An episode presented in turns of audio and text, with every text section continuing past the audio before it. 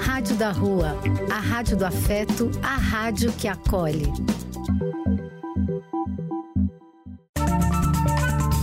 Apoio: Casa de Vó, Banho para Geral e Instituto de Políticas Relacionais. Programa e quem quiser que conte outra. Depois de ouvir uma boa história, é conversando que a gente se entende.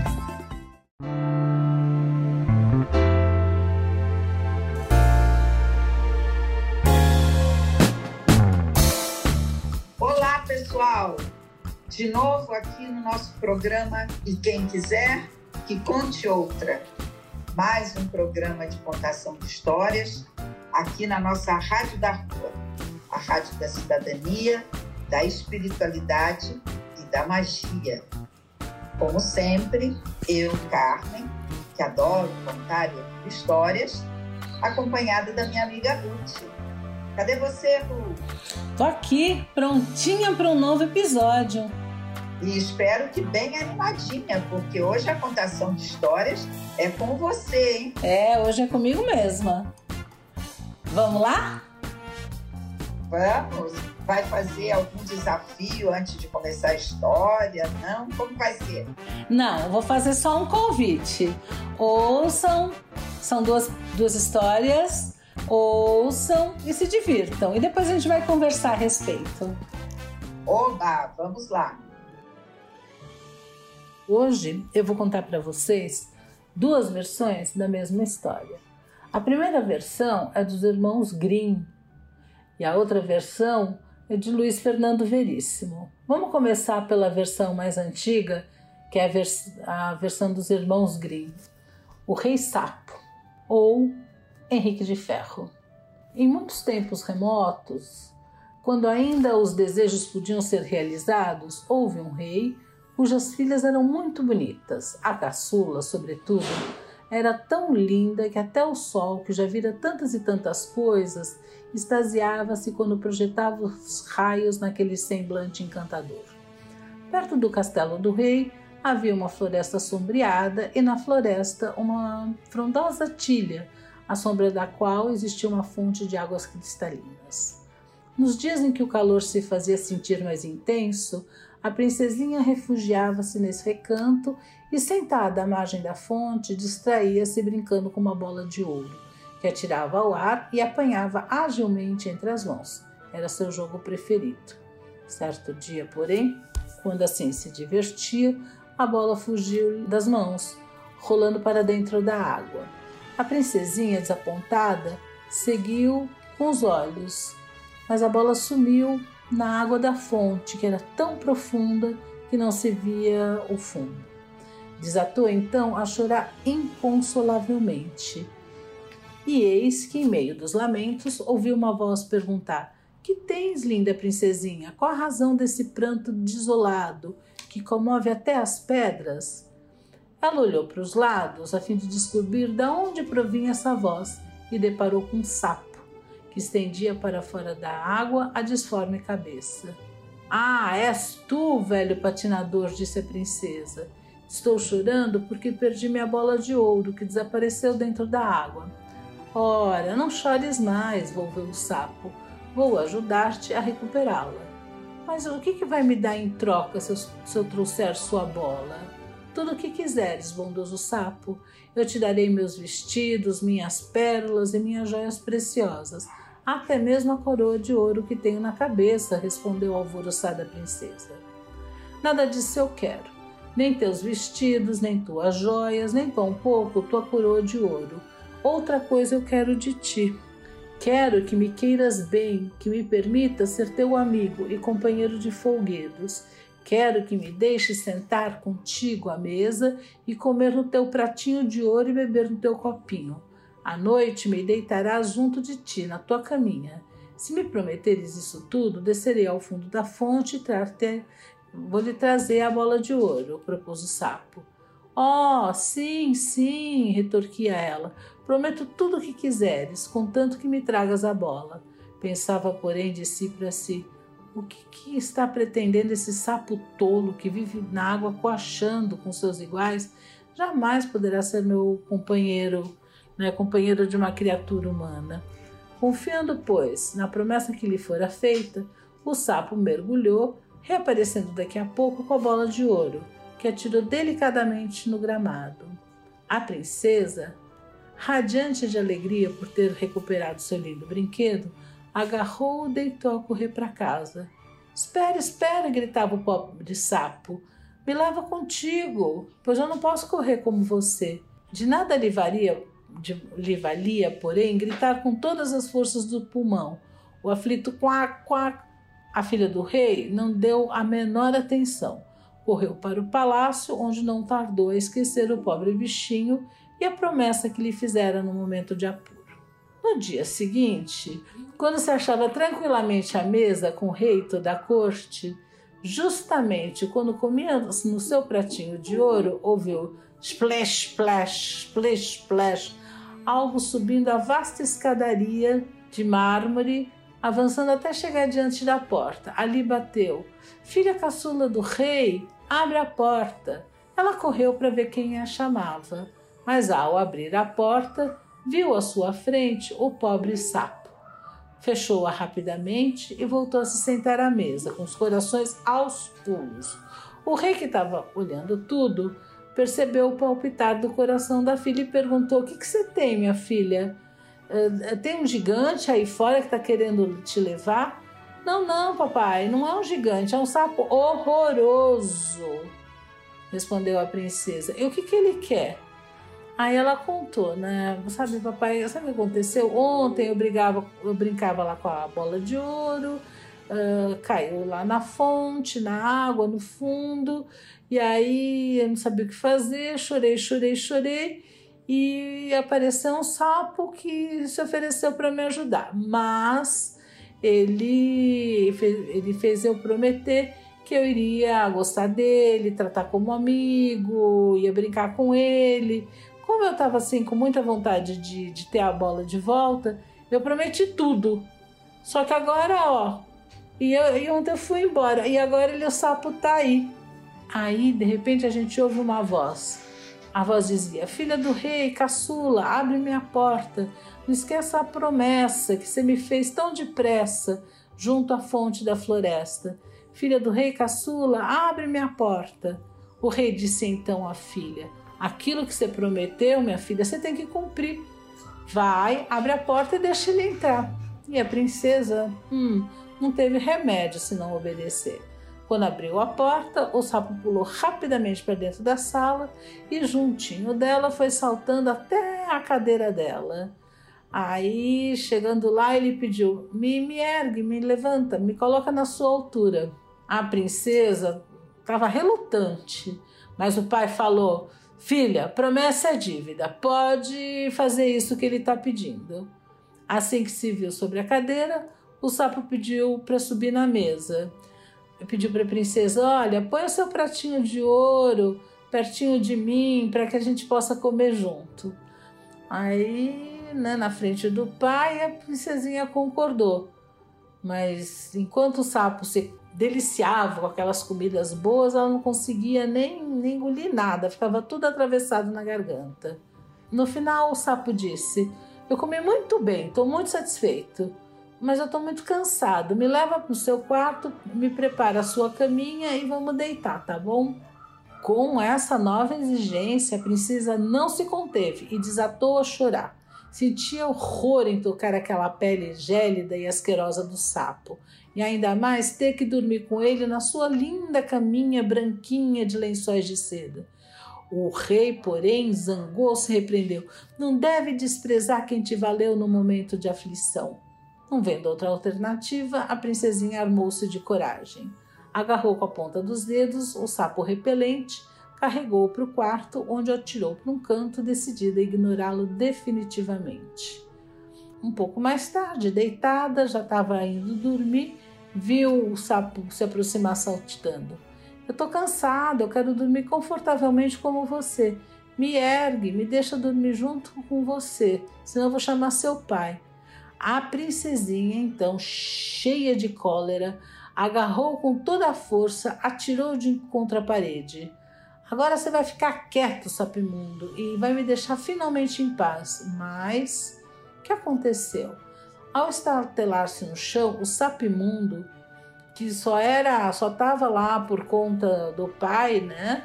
Eh, ele se transformou num belo príncipe de olhos meigos e carinhosos. Contou então que ele tinha sido encantado por uma bruxa má e ninguém, senão ela, a princesinha, tinha o poder de desencantá-lo. E combinaram que no dia seguinte partiriam para o reino do, do príncipe e adormeceram. Quando a aurora despontou e o sol despertou, chegou uma belíssima carruagem atrelada em oito esplêndidos corcéis alvos como a neve, de cabeças empenachadas com plumas de avestruz cobertos de ouro. Vinha atrás o fiel Henrique, escudeiro do jovem rei. O fiel Henrique ficara tão aflito quando seu amo fora transformado em sapo que mandou colocar três aros de ouro em volta do próprio coração para que este não arrebentasse de dor. Agora, porém, a carruagem ia levar o jovem rei de volta ao trono. O fiel Henrique fez ele subir com a jovem esposa e sentou-se atrás, cheio de alegria por ver o amo enfim libertado e feliz. Quando eles tinham percorrido um bom trecho de caminho, o príncipe ouviu um estalo, clec, como se algo na carruagem se tivesse partido. Voltou e gritou: Henrique, a carruagem está quebrando. Não, meu senhor, carruagem não. É apenas um aro do meu coração. Ele estava imerso na aflição quando, em sapo transformado, estava na fonte abandonado. Duas vezes ainda ouviu o estalo durante a viagem.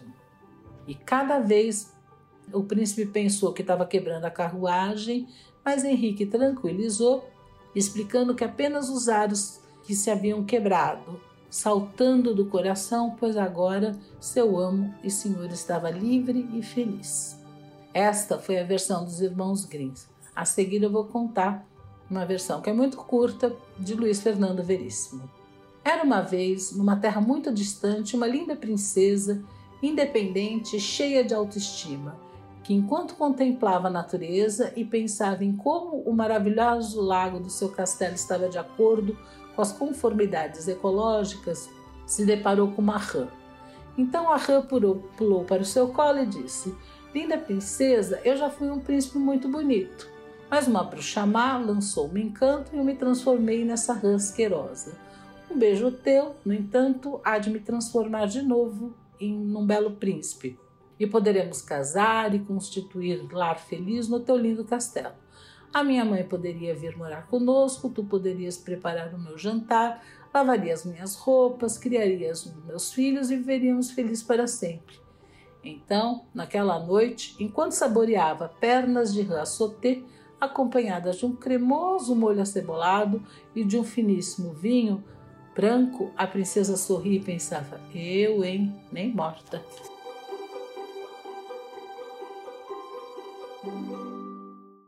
Ru, eu fiquei aqui me perguntando o que te levou a escolher duas princesas tão diferentes e ao mesmo tempo tão parecidas. Como é que foi isso? é, uma vez princesa, sempre princesa. Com certeza. Eu esco... Sabemos nós com as princesas ervilhas, lembra? Eu lembro, mas se você não contar para as pessoas, ninguém vai saber que história é essa. Conta numa outra oportunidade. Vamos fazer segredo? Aí fica muito hermético. Vamos contar rapidamente. Tem uma, uma, um conto de fadas, né?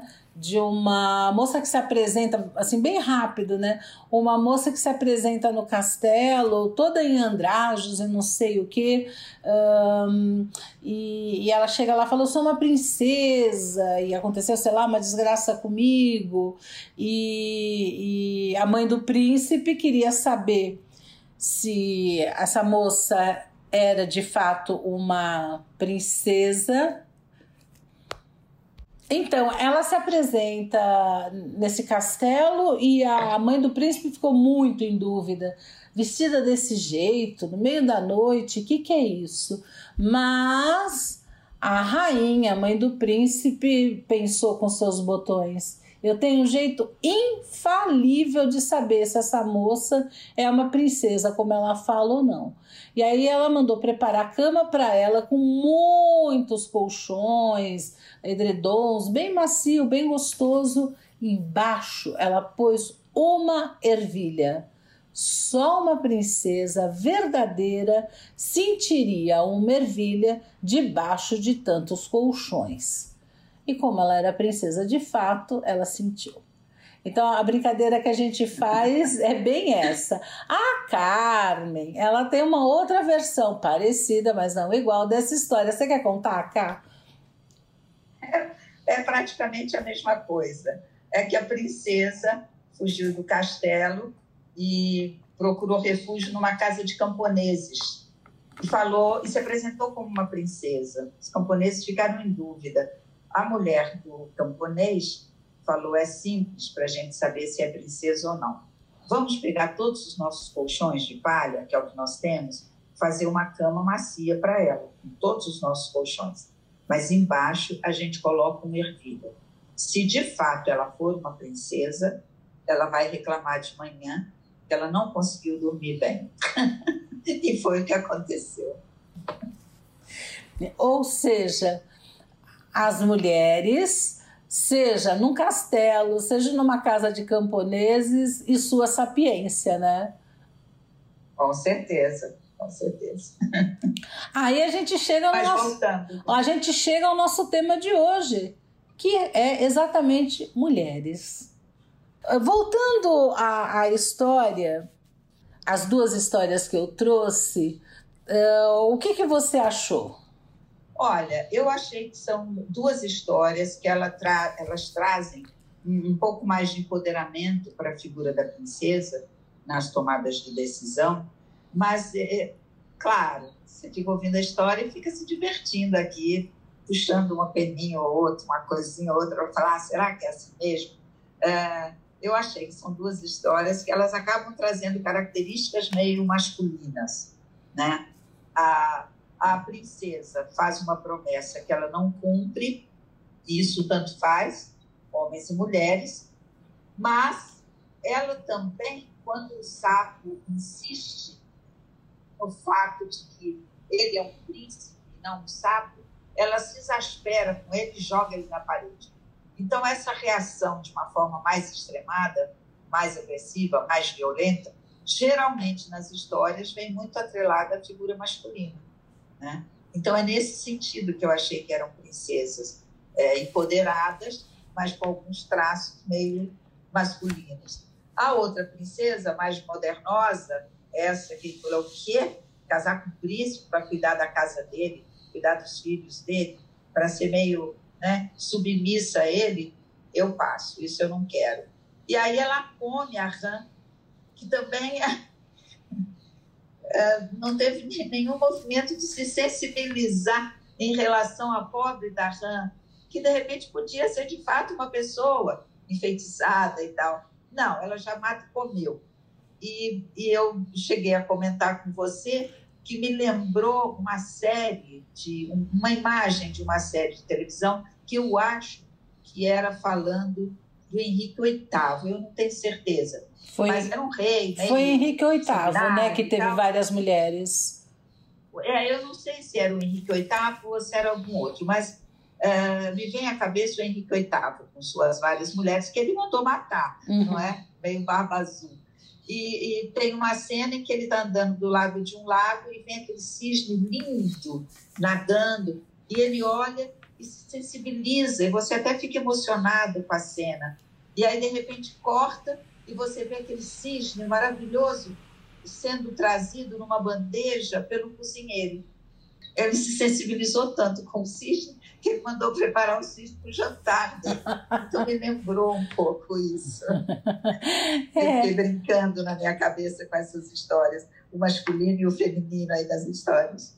É, é, na realidade você traz um aspecto que eu não tinha pensado, né? De fato, ela comer a rã é, é, é bastante agressivo e a agressividade é um traço que está muito mais ligado. Foi um homem que escreveu essa. Sem né? dúvida. Né? Mas uh, agressividade é um traço que, em geral, é colocado mais com as figuras masculinas. O, o grande aspecto ao trazer é ao trazer essas duas histórias, uma muito irônica, sem dúvida, uh, as duas escritas, eu creio, os irmãos Grimm também eram do sexo masculino, né? Quer dizer, são duas histórias que falam de figuras femininas uh, escritas por homem, mas o, o, o, grande aspecto que me chama a atenção é o quanto, o quanto se transformou o, o lugar e o pensamento feminino através dos séculos, né? O quanto hoje, tirando a agressividade de lado, vamos dizer assim, o quanto hoje a mulher não quer, não sonha apenas com casamento. O casamento não é o grande sonho dela. Encontrar o príncipe encantado não é o único motivo que faz ela viver. É lógico, ela pode querer encontrar alguém, ela pode até, a princesa também pode querer um príncipe, mas esse não é mais o único objetivo da vida dela. Então, o grande aspecto que eu quis trazer é o, dessa transformação para quem é essa mulher hoje do século XXI. É isso mesmo, porque essas histórias elas nos fazem perceber que o leque de opção das mulheres ele vem se abrindo, né? À medida que passa o tempo. Uhum. Uh, de início, ele é muito restrito ao casamento, ao encontrar, encontrar um príncipe encantado, não é? E, e esse leque de opções ele vai se abrindo. O casamento pode ser uma opção dentre várias outras possíveis. Uhum. É como ter filhos. Também hoje em dia é uma opção entre outras, né? É, é que elas não, não são. Queira, adotar, né? É, é que elas não são opções exclusivas, né? Não é, é, meu sonho é casar e viver feliz para sempre. Eu quero casar e quero ter uma profissão e quero ter um tempo, sei lá, para praticar algum hobby ou ginástica do meu interesse e quero ter filhos. Quer dizer, a mulher hoje ela é muito mais diversa, né? A, o desejo dela não se resume apenas em casa, mesmo que ela queira, ela pode até querer em algum momento da vida dela ficar mais em casa, sei lá, cuidando de filhos pequenos, também Sim. pode.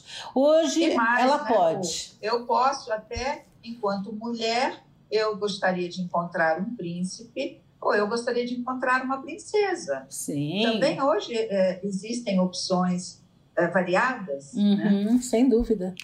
Vamos ouvir a música. Não que sejam socialmente aceitas sem uh, enfrentar críticas ou julgamentos, mas é como se as pessoas estivessem mais fortes para enfrentar críticas e julgamentos que sempre vêm quando alguém rompe com uma expectativa que vem de muito tempo, né? Uhum, uhum. A mulher que prefere não casar, ou a mulher que prefere não ter filhos, a mulher que ela prefere se casar com outra mulher.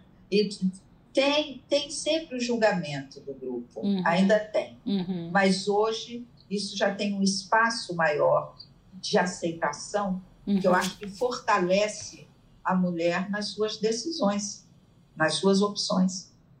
É, ajuda a fortalecer. Uh, é. Eu tem uma música que eu sugeriria da gente ouvir para depois continuar a nossa conversa, que surpreendentemente é, são de duas mulheres fortes, mas completamente diferentes. Uma delas é a Sandy. Lembra a Sandy? A claro, Sandy parece uma princesinha até hoje. Exato. A Sandy, para mim, é, é, a bailarina do, do Chico Buarque, a, do Saltimbancos, porque todo mundo, ela cresceu aos olhos públicos, né? Uh, e como fala lá na música da bailarina, eh, todo mundo tem pereba, só a bailarina que não tem. Todo mundo Sim. tem, sei lá, eh, chulé, só a bailarina que não tem. E ela Sim. foi alguém, a boa menina, né? Alguém que cresceu aos olhos do público, nunca teve uma espinha, sempre foi uma boa menina, tadadá, tadadá. hoje é uma bela mulher e ela faz parceria nessa música com uh, alguém muito mais, menos bonzinho, vamos dizer assim, que é a Isa. Né? Então, essa parceria rendeu uma música que eu acho muito interessante e eu proponho que a gente ouça agora. Que tal? Vamos lá. Eu não preciso ensinar, eu não preciso pregar,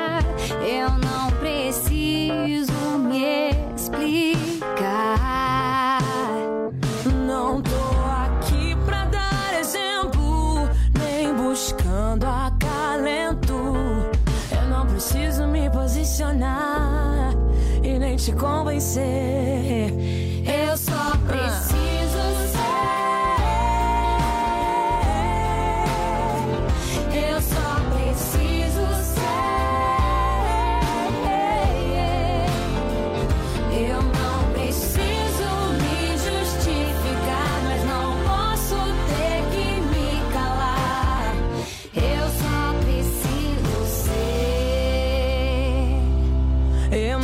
Preciso exagerar pra te provar que não é cena. Eu não preciso abrir a perna pra te mostrar que eu valho a pena. Eu não preciso de muito dinheiro, nem sou refém do meu espelho.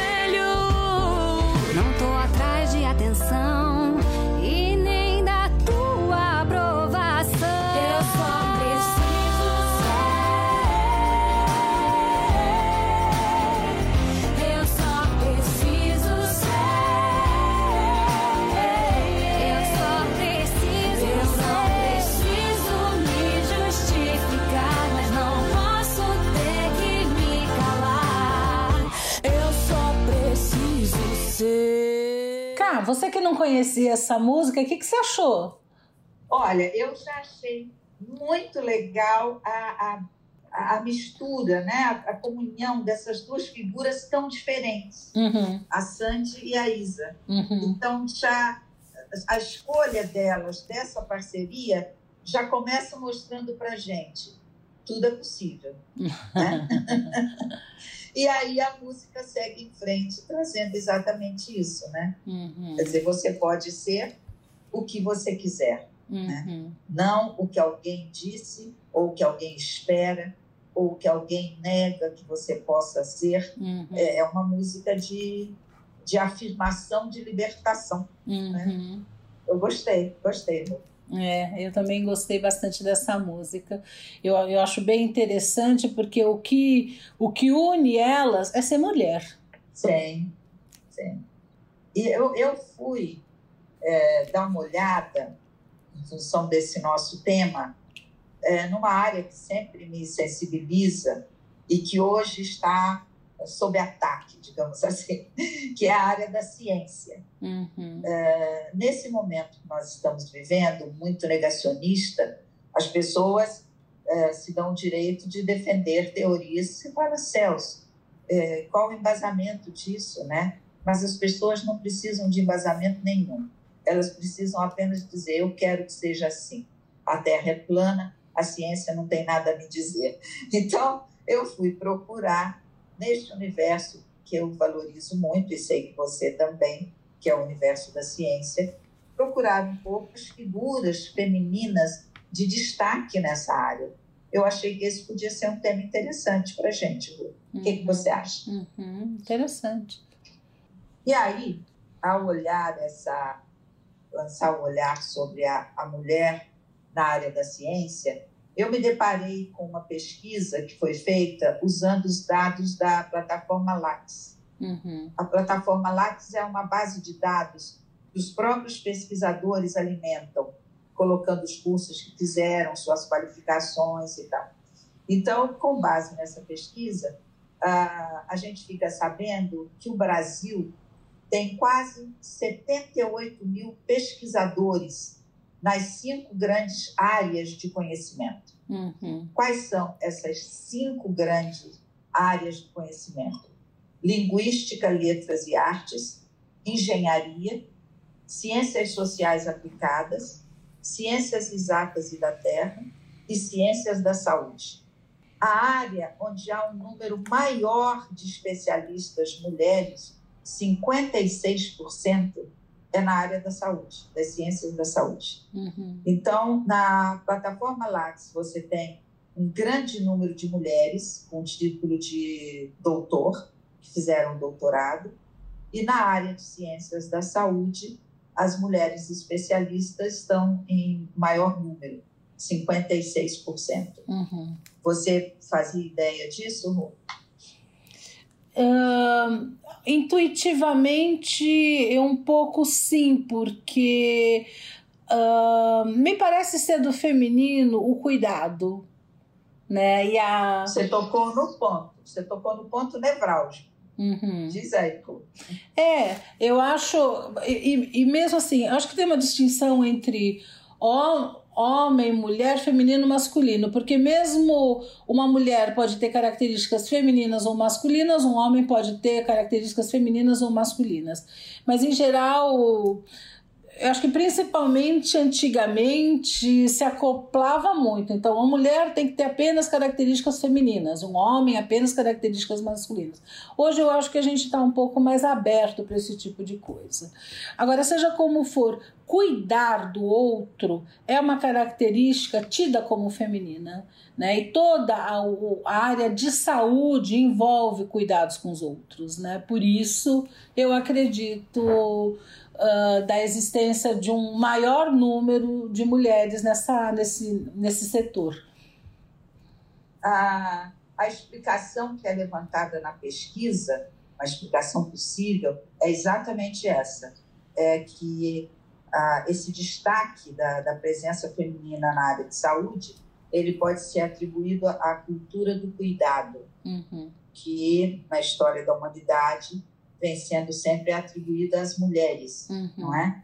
E tanto que nessa área da saúde, a pesquisa relata que os médicos, na parte da cirurgia, a presença masculina é mais predominante. Uhum. Os médicos cirurgiões, eles aparecem em um número muito maior do que médicas fazendo cirurgia. Uhum. E aí diz, provavelmente, porque fazer cirurgia não é cuidar, esse cuidado que implica nesse contato de um ser humano para ser humano, né, de acompanhamento, uhum. como tem na área de, de clínica geral, de pediatria, na área de enfermagem. Gineco. É da cirurgia, ginecologia. Então, é, eu achei interessante essa, essa pesquisa, né?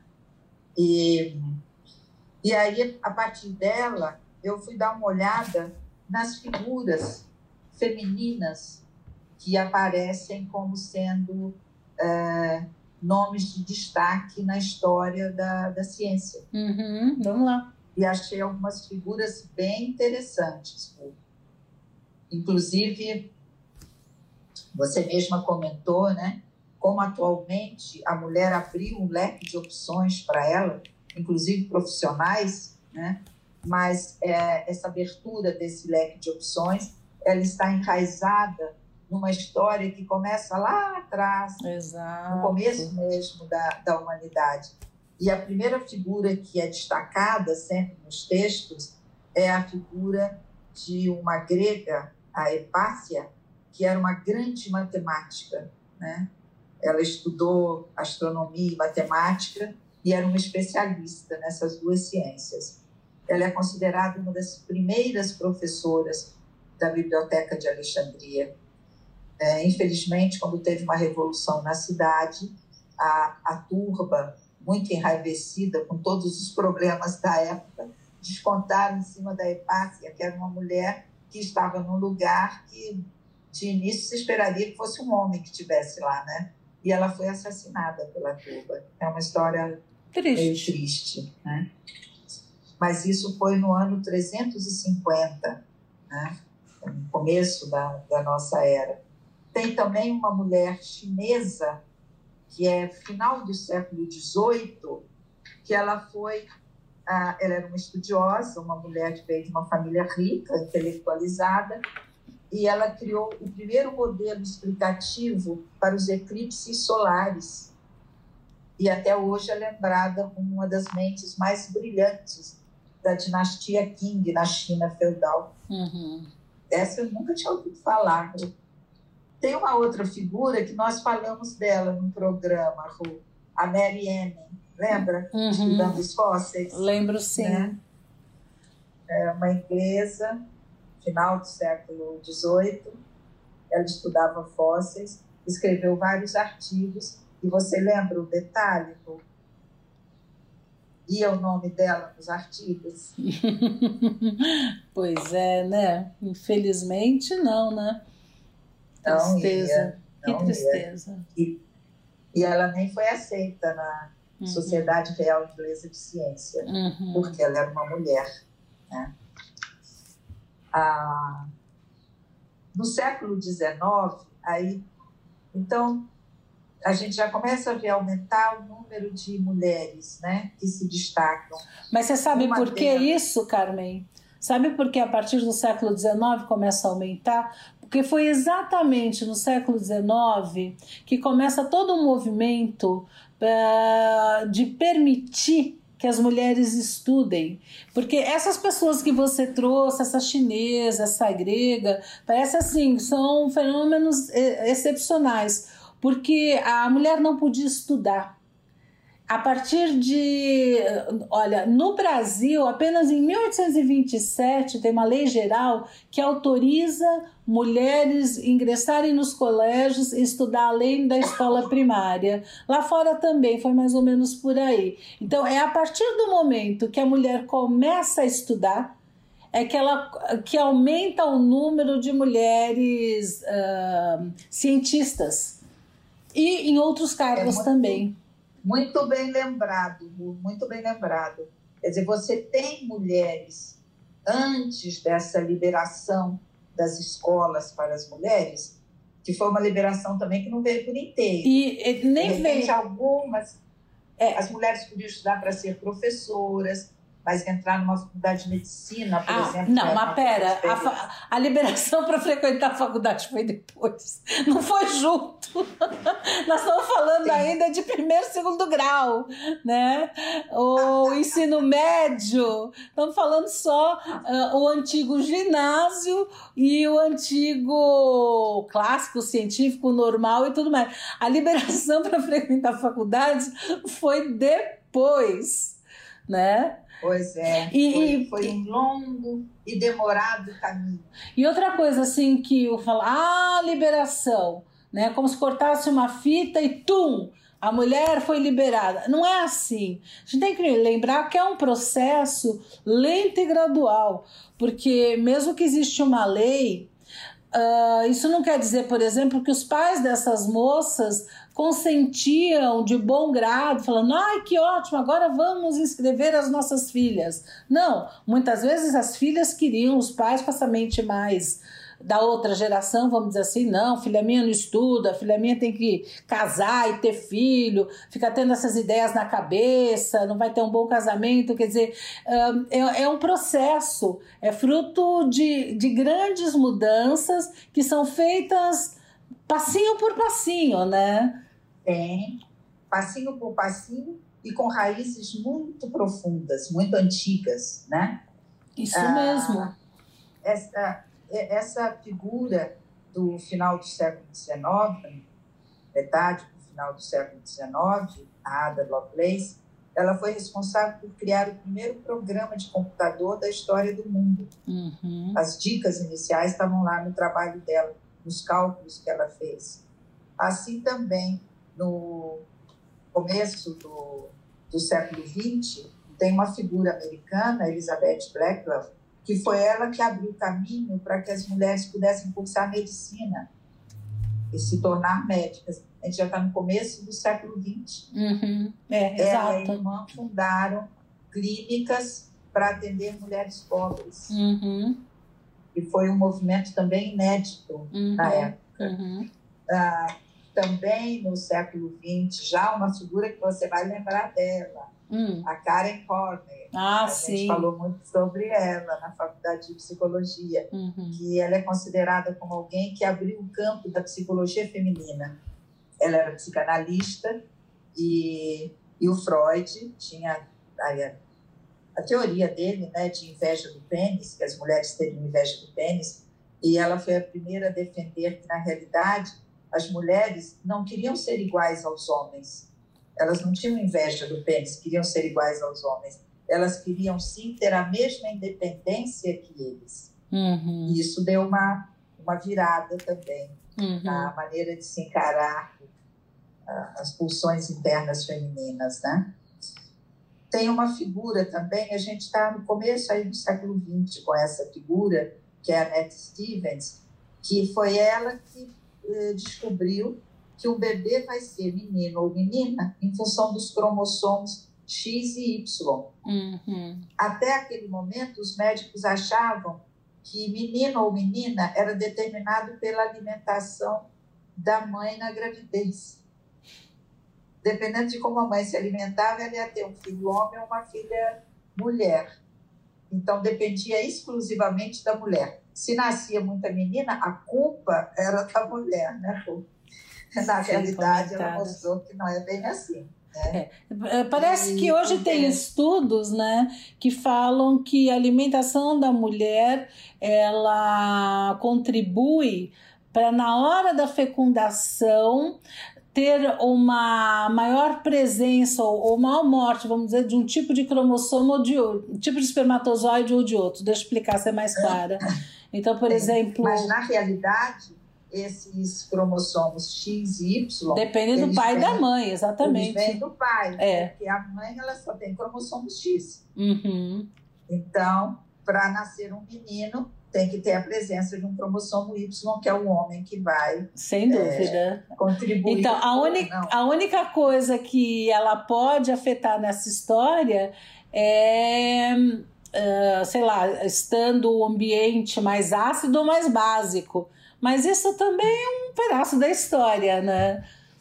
É que durante muitos anos, né, quando a gente vê naquelas histórias da realeza, né, do rei que precisa ter um filho homem, porque ele precisa ser sucedido por um herdeiro, uhum. e a, as mulheres eram culpadas uhum. quando tinham filhas, né? Uhum. É, era muito complicado para as mulheres. Sim. Além do parto ser uma coisa de alto risco, ainda tinha essa pressão de ter um filho homem, uhum. como se o rei não tivesse nada Na... a ver com isso. Sim, sim. Na realidade, ele tinha tudo a ver com aquilo. Né?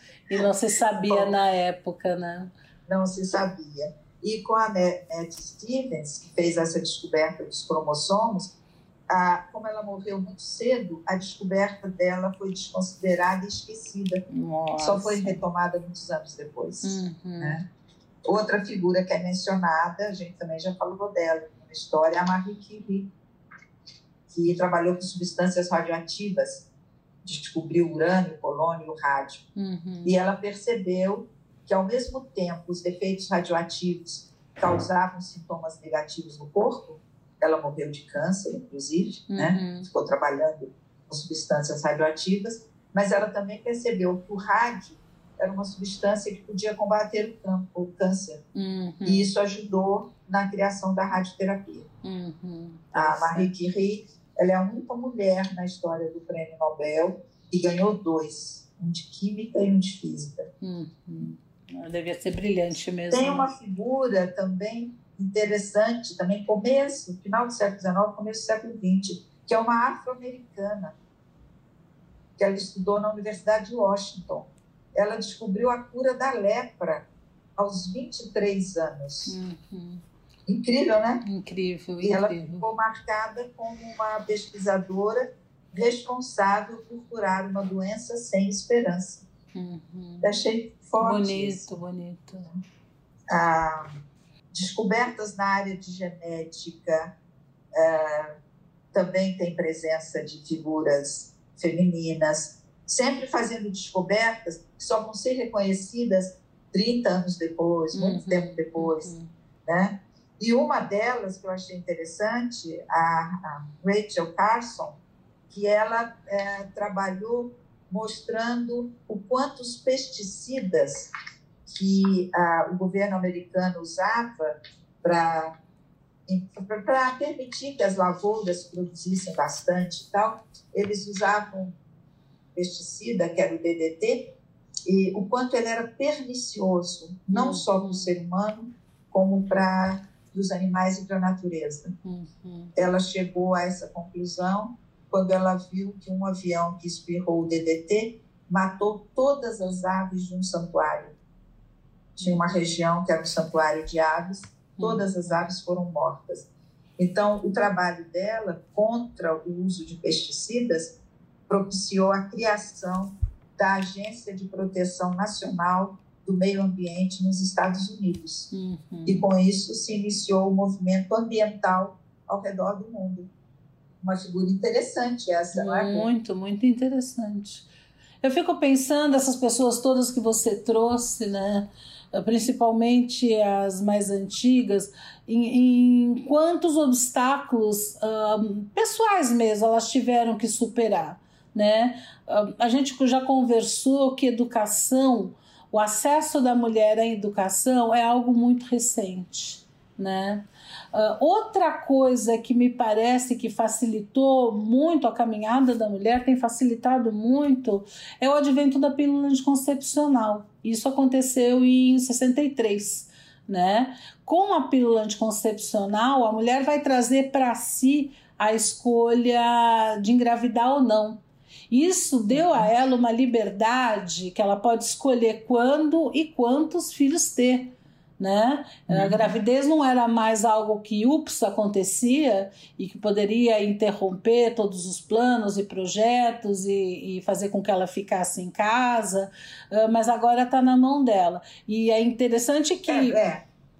Na, na mão dela em termos, né?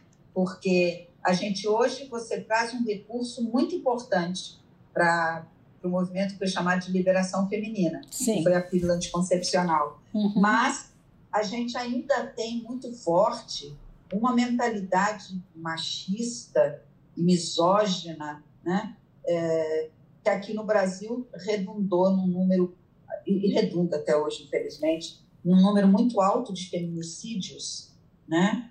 E, e quando a gente lembra isso, a gente lembra de uma lei que você sempre faz questão de ressaltar, uhum. que é a Lei Maria da Penha. Uhum. Né? É fundamental, fundamental. É. Ai, Carmen, tem uma música Delza Soares que eu acho que a gente tem que ouvir agora. Chama.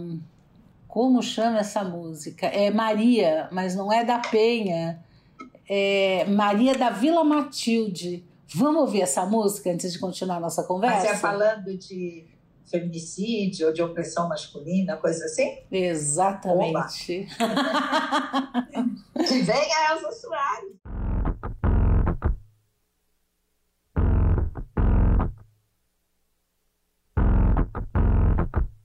Cadê meu celular? Eu vou ligar pro 80.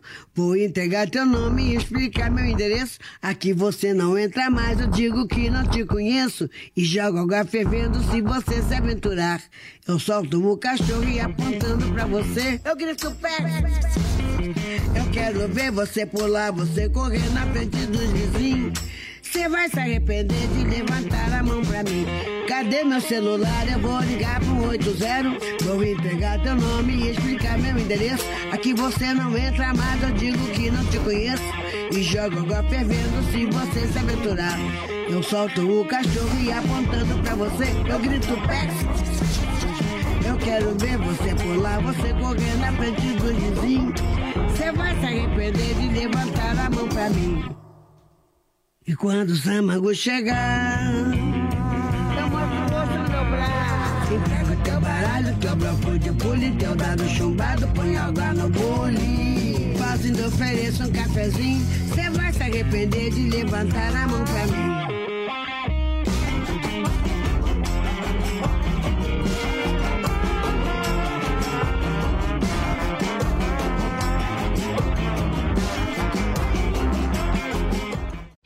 Conhecia essa música, Cá? Olha, não conhecia essa música e acho que ela toca exatamente no ponto que nos faz lembrar da lei, da lei Maria da Penha e tal, mas que infelizmente traz também a, a noção de que não basta ter a lei, uhum. porque os, o número de feminicídios é muito alto aqui no uhum. Brasil, uhum. Né? O desrespeito e agressividade com relação às mulheres é, tem aumentado bastante, inclusive durante a pandemia. Né? Sim, é um horror, né? Essa convivência forçada dentro de casa escancarou muitas coisas horrorosas. Tem. Agora, você sabe que em 2018 a importunação sexual feminina passou a ser considerado crime? Tem a lei é, a 13.718 de 2018, é, ela fala que o assédio passa a ser considerado crime no Brasil. E vamos mandar essa mensagem para a Assembleia, Assembleia Legislativa do Estado de São Paulo?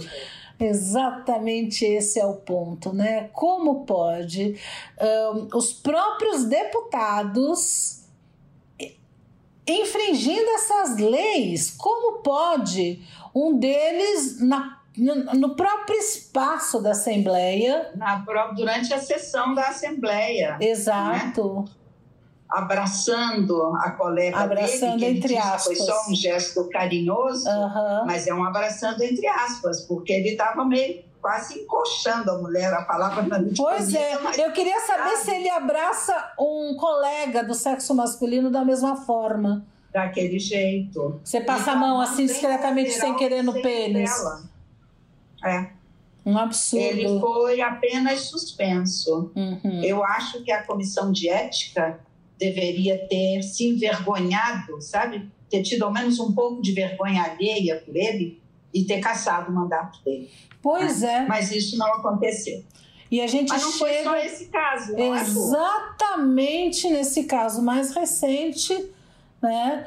De uma história muito esquisita, que ela começa esquisita.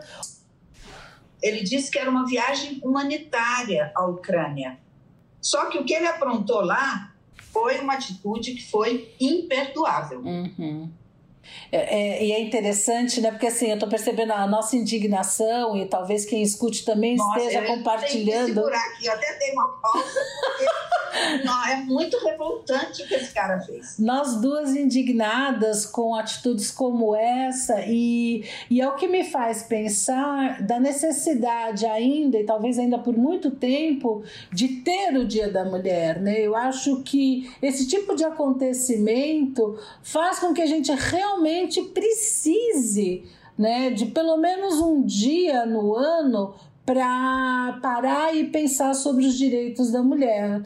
E o sonho meu promover uma reflexão sobre essas atitudes misóginas, são atitudes de quem não gosta de mulher. Uhum. Por mais que o cara estivesse chamando as refugiadas ucranianas de deusas, é, é nojento. Só lembrar a fala dele é uma coisa assim, em cafajeste, uhum. desculpe uhum. usar a expressão, uhum. mas eu me deu uma profunda indignação. Uhum. Embora ele estivesse chamando as mulheres de Deus, falando aquelas coisas horrorosas, uhum. é quando você olha a mulher como um objeto a ser usado. Uhum. A, as mulheres estavam na fila de refugiados, Ru, saindo de suas casas, sem saber para onde vão. É revoltante mesmo, é revoltante. Né? É chocante. E o cara fazendo como se fosse uma avaliação de mulheres comíveis. Uhum. Horrível. Uhum. Horrível. É, essa pessoa não deveria ter o direito de continuar na Assembleia do Estado de São Paulo. Uhum. É, é essa pessoa teria que ter o seu mandato cassado. Uhum. Cassado. É impressionante. Não adianta pedir desculpas. Uh, uh, não adianta, não apaga o absurdo que é, foi. É, eu, eu acho que deveria ter sanção realmente por ele ocupar um cargo público e acho que ele também deveria ser condenado, como a sede é crime, né? Importunação é crime, e isso é um tipo de importunação, eu acho que ele deveria ser penalizado como qualquer cidadão. Uh, eu não sei exatamente qual é a, a, a sanção, a penalidade para quem comete esse crime, mas eu acho que ele deveria uh, ser penalizado como todas as pessoas são quando cometem Você um tem crime. toda a razão. Né? Eu acho que tem uma implicação dessa história, Rô, que é o seguinte: nós estamos vivendo um ano eleitoral. Esse cara foi eleito deputado estadual no estado de São Paulo, que é considerado um dos estados, se não ou mais, né, um dos estados mais ricos do nosso país, Uhum. né, com bom nível de, de formação acadêmica das pessoas, etc. Esse cara foi eleito. Uhum. Ele foi, parece, o segundo deputado mais votado Uhum. naquela onda que veio, hum, sabe, reacionária na eleição de 2018. Eu acho que antes de votar, todos nós, especialmente nós mulheres, Sim. precisamos prestar muita atenção no tipo de candidato que vai merecer o nosso voto, Perfeito. para todos os níveis: o Uhum. vereador, o deputado, o prefeito, o governador, o presidente. Uhum. Nós vamos ter uma eleição ampla. Então, muita reflexão, muita responsabilidade, porque um homem que fala de mulheres, como esse deputado falou nos áudios que ele mandou para o grupo de amigos dele, Uhum. ele merece a nossa mais profunda repulsa. É, eu diria, ele não me representa, né? Então vamos escolher de De jeito nenhum. quem nos representa, para nos representar de fato, né? Tem. Ah, eu admiro a sua tranquilidade, Ruth, eu acho invejável. Porque você, eu sei que você está indignada e você consegue falar serenamente. Eu estou aqui me segurando, mas não saiu nenhum palavrão. Você está segurando. Ah, já, já tá bom, né? Vou escolher palavras sem palavrões. Ah, eu acho que a mensagem está posta. Ah, muito cuidado, muito cuidado. O voto é precioso. Uhum. O voto é precioso. Em quem eu deposito as minhas esperanças. A gente não pode depositar as nossas esperanças em mãos deste tipo de pessoa. Uhum. É só essa mensagem que, que fica. Mas, para falar de uma coisa, voltando a esse assunto, uma coisa esperançosa, eu quis falar tanto das mulheres cientistas, Uhum. eu fui dar uma olhada, existem projetos, um da Unicamp e um do CNPq, que distribui bolsas de pesquisa e tal, projetos que procuram eh, incentivar as meninas, principalmente a partir do fundamental, Ah, a se interessar pelas várias áreas eh, conhecidas da pesquisa científica. Então, a Unicamp tem um projeto que chama Meninas Supercientistas, Uhum. e eles fazem palestras, oficinas, promovem visitas a museus para crianças do sexto ao nono ano fundamental. Que ótimo. E o CNPq tem um projeto que é mais restrito, da Unicamp é aberto, super cientista em qualquer área. Uhum. O da CNPq já se chama Meninas nas Ciências Exatas, Engenharia e Computação. Ah, que Também muito interessante. bem-vindo. Nossa, né? muito bem-vindo mesmo. E são para áreas né, exatas, são áreas, não que não tenham mulheres, mas onde tem a menor presença é feminina. menor. Exato. o número de mulheres é menor e uma daquela pesquisa que eu li, uma das razões que eles atribuem, a primeira é que a mulher se sensibiliza com a área onde se possa cuidar Uhum. do ser humano. Uhum. Mas tem uma outra razão também, é que geralmente essas áreas das ciências da saúde, às vezes elas permitem uma flexibilidade melhor de horário Sim. do que as áreas exatas. Uhum. E, e a mulher que está envolvida com casa, filho, família, de repente ela precisa atuar numa área que lhe propicie uma flexibilidade de horário maior. Sim. Quem é da área de saúde vai discordar de mim, porque nessa pandemia o pessoal da área de saúde trabalhava 50 horas por dia. Mais do que muitos eh, da área exata, né? Muito, muito mais. Na pandemia, um viva ao pessoal da linha de frente da área de é saúde. É isso mesmo, sempre temos que ir aonde a gente vê um número enorme de mulheres, né? Eu acho. Estamos chegando ao final? Sim, acho que sim. Acho que a gente um, de alguma forma marcou presença do Dia das Mulheres, falou da necessidade de continuar se comemorando o Dia das Mulheres. Eu comentei com você que tem um poema da Bruna Lombardi uhum. que eu acho muito lindo e, e eu gostaria de ler. Então vamos ouvir, vamos lá. Talvez para finalizar. Uhum. Eu gosto dos escritos da, da Bruna Lombardi ela tem um poema que se chama Uma Mulher. Uma mulher caminha nua pelo quarto. É lenta como a luz daquela estrela. É tão secreta uma mulher que, ao vê-la nua no quarto, pouco se sabe dela. A cor da pele, dos pelos, o cabelo, o modo de pisar, algumas marcas, a curva arredondada de suas ancas, a parte onde a carne é mais branca. Uma mulher é feita de mistérios. Tudo se esconde: os sonhos, as axilas, a vagina.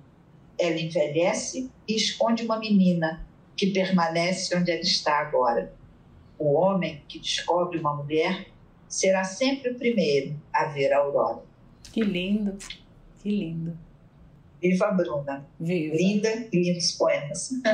Sem dúvida. Terminamos por hoje, Lu? Sim, sim, terminamos. A gente vai deixar uma musiquinha para o pessoal ouvir para encerrar. Olha, nós sempre procuramos finalizar com uma música que levante o astral. É? Sim, então vamos chamar a Rita Lee.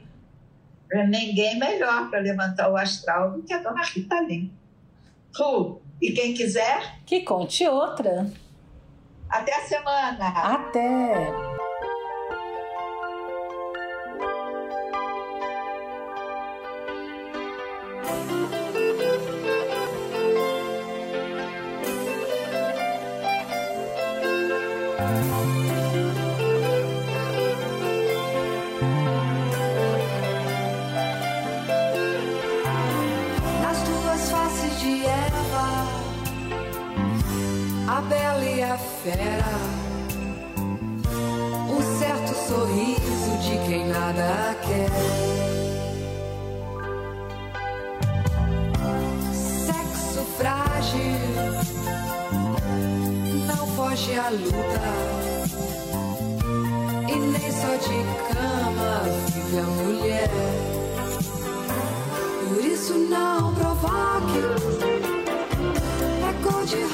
Rosa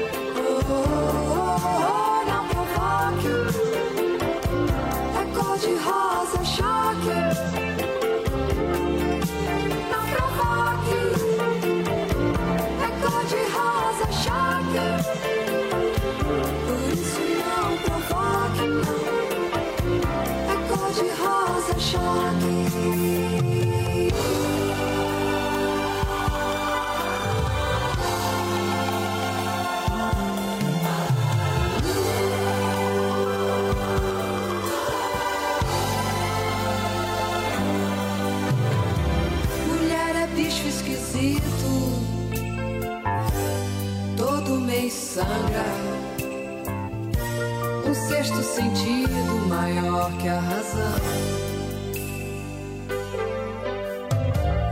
Cata borralheira, você é princesa. Dondoc é uma espécie em extinção. Por isso não provoque. É cor de rosa choque.